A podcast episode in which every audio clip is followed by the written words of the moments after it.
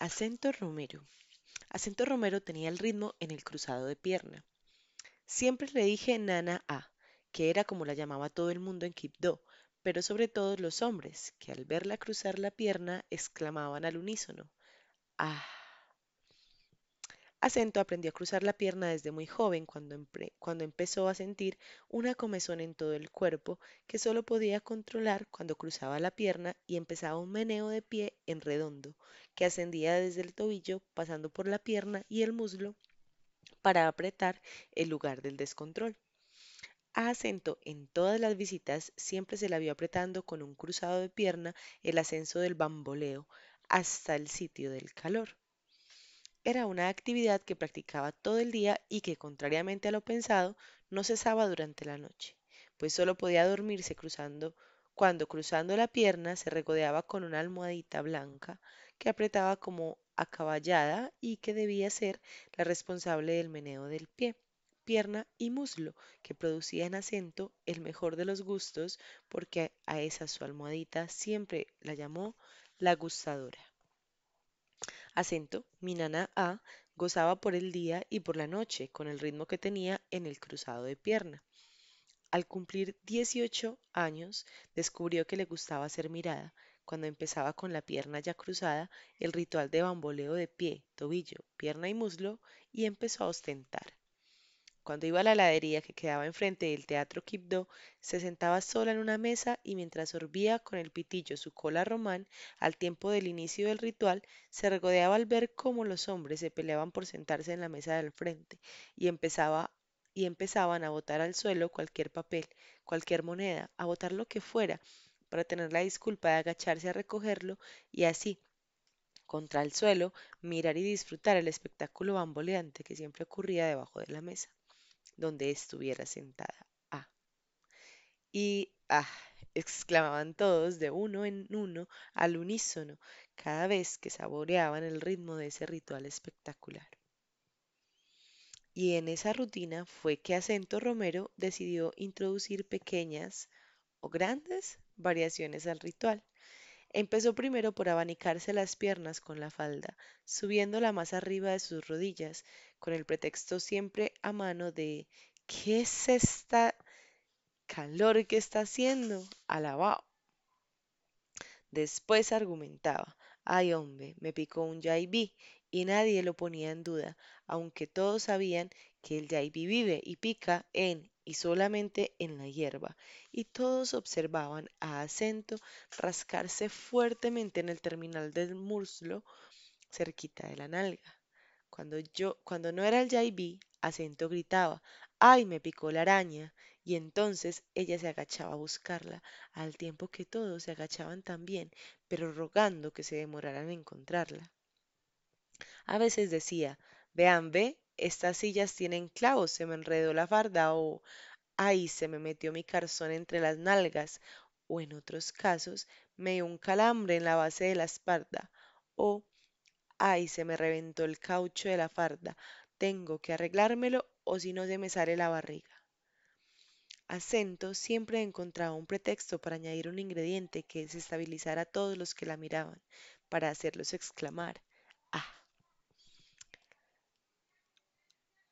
Una noche que Acento no cerró la ventana de su cuarto porque la ahogaba, nunca supo si el calor del clima o el calor del bambolear, unos hombres que venían amanecidos de Tambodó, después de haberse bebido todo el platino del pueblo, vieron la ventana abierta y decidieron guindarse del balcón para ver cómo era el dormido de Acento. La borrachera se les frenó en seco cuando la vieron acostada de medio lado, con la gustadora entre las piernas y al ritmo de bamboleo en redondo, que era un ritmo lento, cadencioso, casi imperceptible, producido por la pierna al cruzar. Permanecieron extasiados durante largo rato, mirándola y, arrechándose, hasta que un corre-corre de varios gatos detrás de una sola gata armó tal estruendo que hizo que varias lámparas alumbraran en las casas vecinas, obligando a todos los mirones a salir volados para sus casas sin haber terminado de mironear el cruzar para gustar.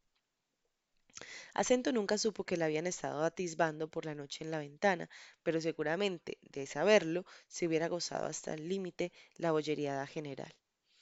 Un día que Acento estaba haciendo un mandado en la panadería, pasaron unos soldados que habían llegado a Quibdó para una rutina seguramente innecesaria y dos de ellos entraron en- a la panadería a comprar roscón. Solo uno de ellos miró a Acento.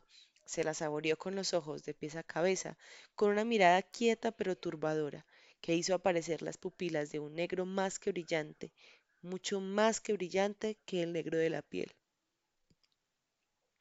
Acento se cimbreó. El soldado no dijo una palabra y salió de la panadería sin mirar atrás. Era la primera vez que ella no había iniciado el juego de la mirada, y era la primera vez que alguien la había retado con la mirada, sin que ella estuviera jugando con su ritmo en el cruzar. Sintió un sudor frío que le bajó por toda la espalda y todo el día estuvo pensando que quería sentir de nuevo esa mirada negra. Pero mientras ella estuviera sentada cruzando y bamboleando la pierna, es decir, con su ritmo para dominar. Pensaba y pensaba qué tendría que hacer para llamar la atención del negro soldado y todas las cosas ensayadas hasta ahora le parecieron sosas y fue entonces cuando decidió quitarse el calzón y frecuentar los sitios donde era posible encontrar de nuevo al negro soldado de negro mirar. Fue varios, días, fue varios días a la heladería y él no llegó. Volvió a la panadería y se demoraba hasta que el panadero cerraba por falta de pan. Fue al batallón Bomboná, pero esa puerta nunca se abrió, y entonces, guardando siempre la esperanza de volver a verlo, desterró para siempre el uso del calzón. Una tarde que Acento estaba sentada en una banca del parque, sintió que unas manos tras su espalda taparon sus ojos sin hablar. Ella intentó apartarlas con las suyas, pero rápido, en un segundo, tuvo enfrente suyo al negro soldado de negro mirar. Él se, se acurrucó en el suelo al frente de Acento, quien, por la sorpresa, había desbaratado su ritmo en el cruzar. Acento miró sorprendida esos ojos de negro mirar y entonces, en un movimiento de, de amplísima cadencia, cruzó una pierna sobre la otra, asegurándose que el negro soldado de negro mirar llenara sus ojos con la negrura de la selva que ella le mostraba antes de completar su ritmo en el cruzar. El soldado se llamaba Odín Salinas Paz y perdió en su cuerpo hasta la última letra de un segundo apellido cuando Acento Romero cruzó la pierna. Y perdió en su cuerpo hasta la última letra de su segundo apellido cuando Acento Romero cruzó la pierna. Entonces le pidió que se fuera esa misma tarde con él para Nuquí, a una casita donde nadie, ni aun el ejército, los encontraría jamás, porque quedaba metida entre la selva, lejos del mar, precisamente lo que él necesitaba para que solamente sus negros ojos de ex soldado negro de negro mirar se regodearan con el ritmo que Acento Romero derramaba cada vez que decidía que sus piernas existían solo para bam- bambolear su ritmo en el cruzar.